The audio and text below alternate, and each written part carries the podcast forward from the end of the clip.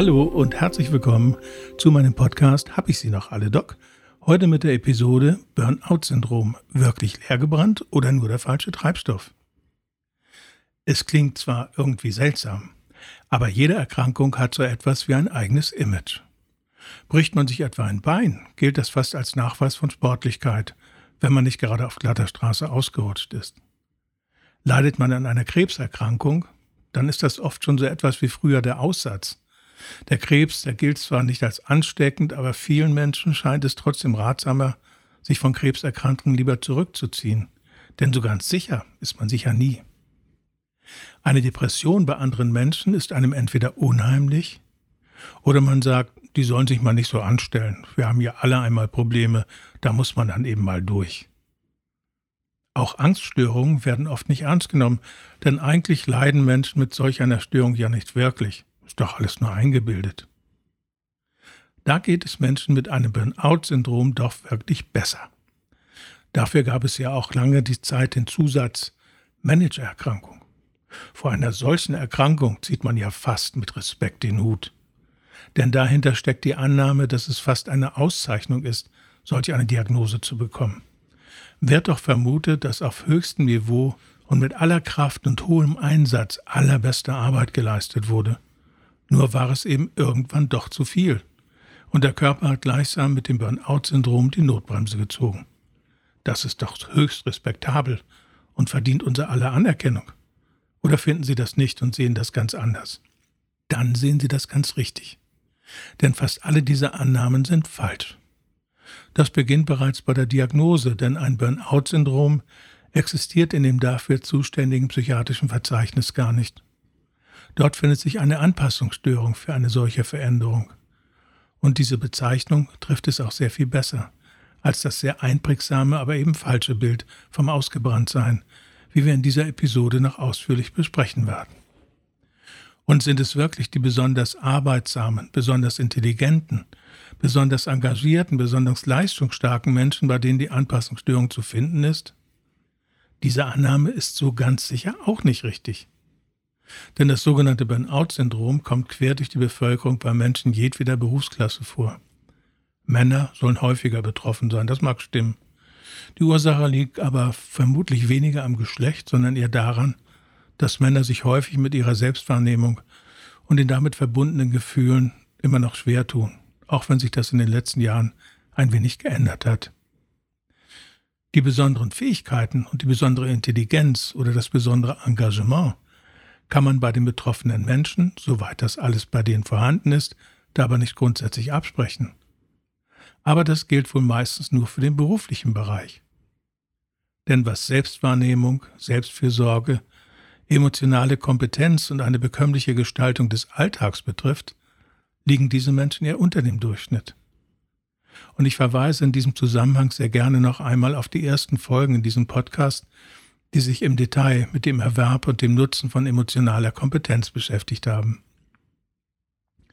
Fassen wir also an dieser Stelle noch einmal die bisherigen Missverständnisse zum Burnout-Syndrom zusammen.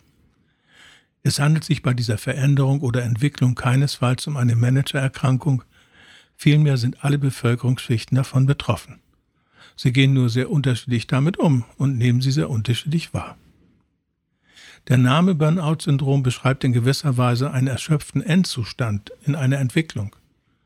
Der offizielle Name Anpassungsstörung trifft es allerdings besser und anschaulicher und richtiger, wie wir noch ausführlich miteinander besprechen werden. Die betroffenen Menschen mögen sich hin und wieder in ihrer Leistungsfähigkeit, ihrem Einsatz oder Intelligenz von anderen Menschen unterscheiden. Das ist aber nicht anders als bei anderen Erkrankungen. Nur ist eines dabei sicher. Im beruflichen Bereich oder bei der logistischen Gestaltung des Alltags mag es Vorbildhaftes geben.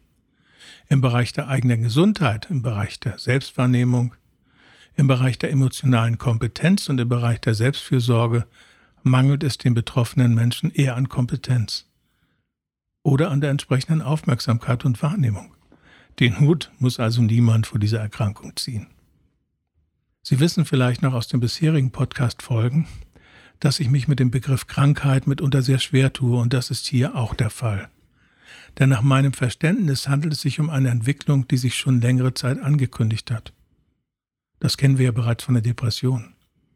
Nur sind die Hinweise und Botschaften nicht wahrgenommen worden oder hatten keine Konsequenzen. Man ist also keinesfalls einer Erkrankung hilflos ausgeliefert und bekommt dann die Diagnose Burnout-Syndrom, sondern es gibt eine Vielzahl von Einflussmöglichkeiten über lange Zeit, die aus der Anpassungsstörung herausführen und daran gibt es keine Zweifel. Denn auch diese Veränderung, die Anpassungsstörung, ist keinesfalls eine Einbahnstraße, der Weg führt sicher zurück. Und natürlich ist auch dafür wieder Arbeit nötig. Aber das kennen Sie ja schon und sind deshalb sicher nicht besonders überrascht, oder? Und deshalb gehen wir, wie in diesem Podcast versprochen und beansprucht, weiter auf dem Weg der Klarheit und der Sicherheit. Einige Missverständnisse konnten wir dabei bereits klären. Das ist zum Grundlagenverständnis auch nicht schlecht, hilft uns aber auch noch nicht wirklich weiter, oder? Deshalb werden wir uns nun mit den Anzeichen, den Hintergründen, den Zusammenhängen und den Einflussmöglichkeiten bei der Anpassungsstörung gemeinsam auseinandersetzen, wenn Sie möchten.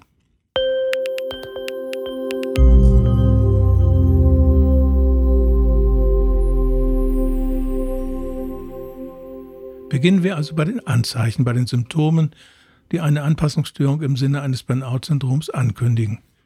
Und da tun wir uns bereits etwas schwer. Denn das oder die Anzeichen für den Beginn oder die Entwicklung einer solchen Veränderung gibt es nicht. Die ersten Symptome können unbegrenzt vielfältig sein. Sehr häufig findet man Veränderungen, die eher leise sind. So können tägliche Arbeiten, die man sonst ohne große Aufmerksamkeit und Mühe erledigt hat, auf einmal etwas Beschwerliches und Mühevolles haben. Noch gar nicht gravierend, aber eben doch spürbar. Vielleicht fällt einem das Aufstehen am Morgen nicht so leicht, wie man das sonst gewöhnt ist, oder man fühlt sich einfach nicht wirklich erholt. Damit in Verbindung wird der Schlaf vielleicht von Unterbrechung gestört, man wird immer wieder einmal wach, auch wenn das Einschlafen immer wieder gelingt. Mitunter kreisen auch Zweifel in den Gedanken und nagen am Selbstwert nach dem Motto, setzt du dich wirklich genug ein?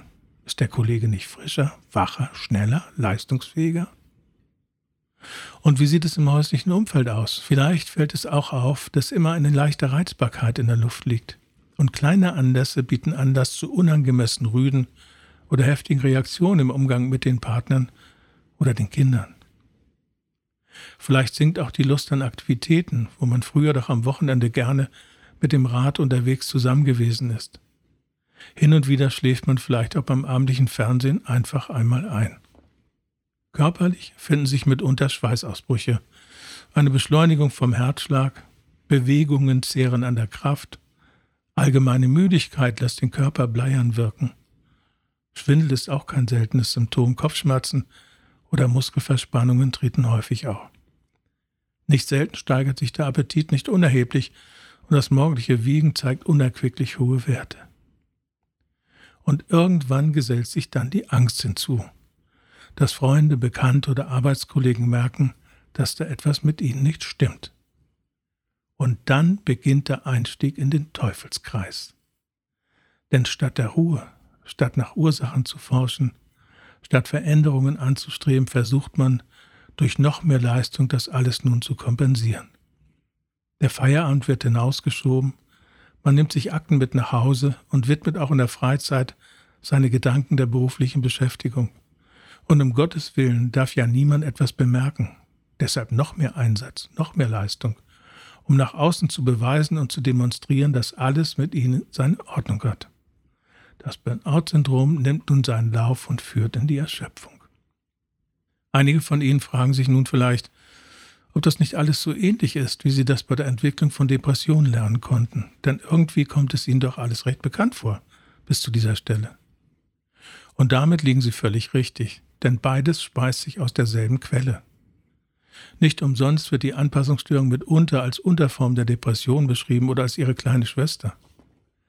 Allerdings sind spürbar trotz Gemeinsamkeiten Unterschieden zu den depressiven Veränderungen zu finden.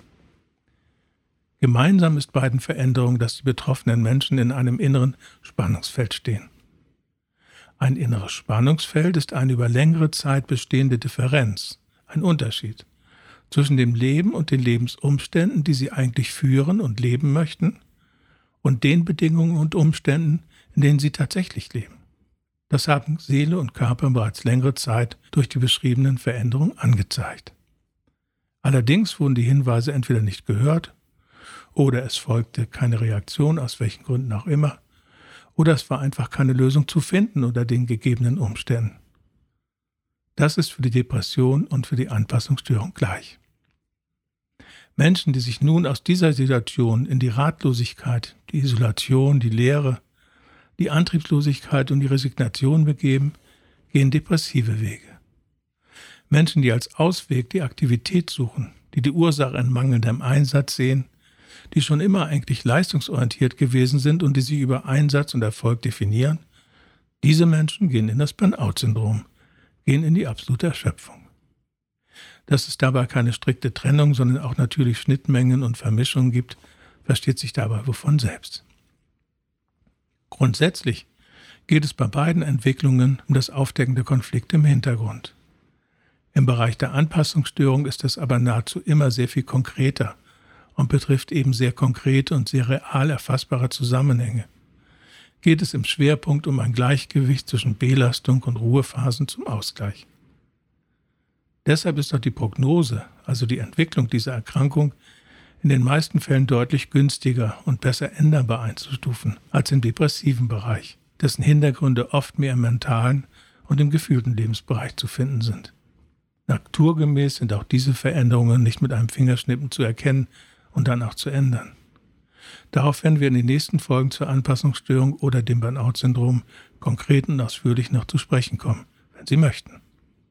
Dann lade ich Sie gerne wieder ein im Rahmen unseres Podcasts Hab ich Sie noch alle, Doc? weitere Hintergründe, Zusammenhänge und Änderungsmöglichkeiten zu entdecken und vielleicht in irgendeiner Form auch für sich zu nutzen.